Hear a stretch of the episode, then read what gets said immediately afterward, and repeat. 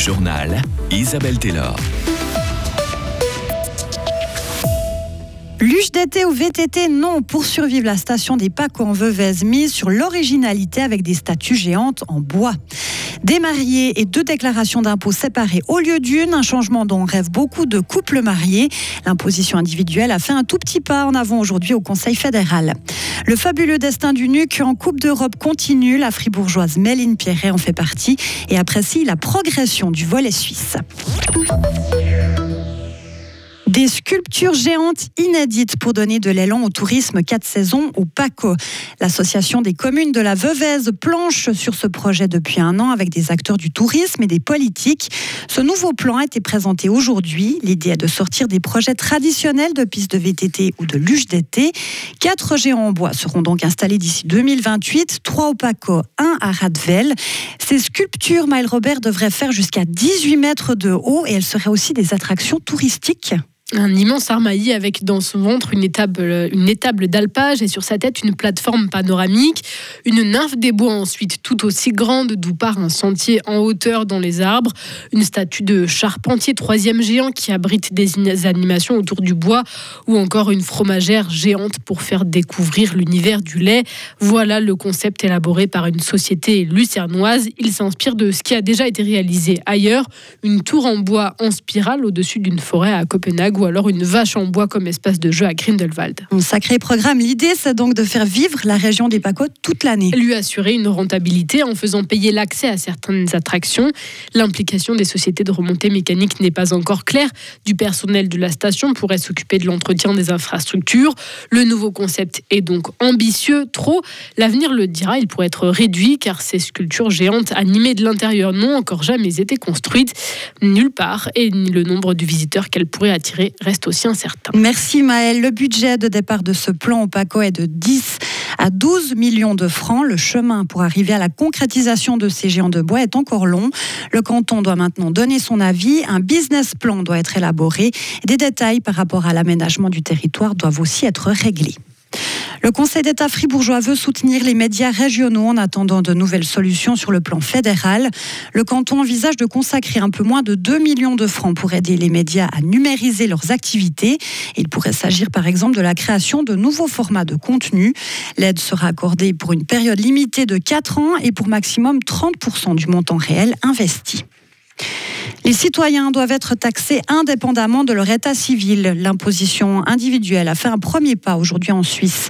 Le Conseil fédéral a transmis son projet de loi au Parlement et dans ce texte, le changement interviendra à tous les échelons, confédération, canton et commune. La déduction pour enfants applicable dans le cadre de l'impôt fédéral direct sera portée de 6 700 francs actuellement à 12 000 francs. Lors de la conférence de presse aujourd'hui, les journalistes présents n'ont pas senti Karine Keller-Souter très enthousiaste à l'idée de porter ce projet.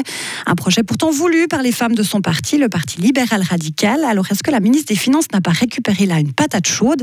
Voici la réponse de la conseillère fédérale ce n'est pas une patate chaude qu'on transmet au Parlement parce que c'est notre responsabilité et puis notre obligation de la transmettre, qu'elle soit chaude ou froide. L'imposition individuelle a des avantages et puis des inconvénients. La société a changé. On a tout à fait intérêt aussi à inciter puis encourager davantage encore euh, le travail des femmes. De l'autre côté, il y a des gens qui profitent pas. C'est comme avec le mariage pour les couples homosexuels. À un moment donné, c'est mûr dans une société. Et on veut la transformation. Ça vient du bas.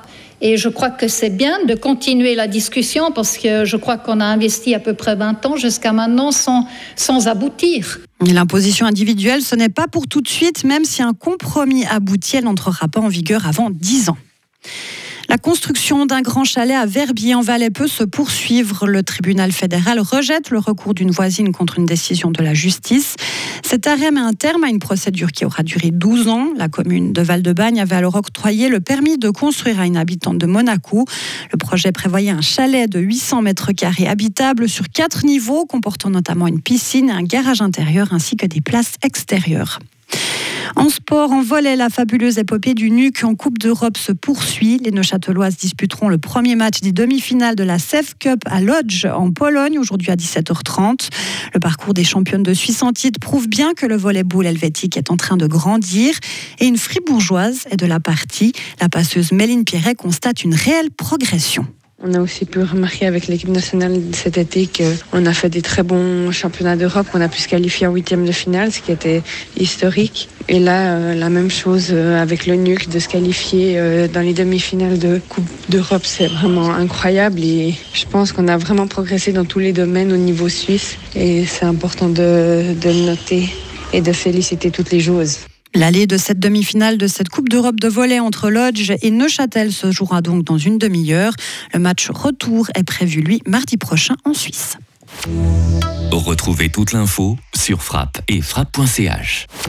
La météo avec le garage Nicoli à Villars-sur-Glane et la Volvo EX30, notre plus petit SUV. Le temps pour jeudi s'annonce plutôt nuageux avec des averses par moments assez fréquentes. On verra même de la neige des 2000 mètres avec du vent.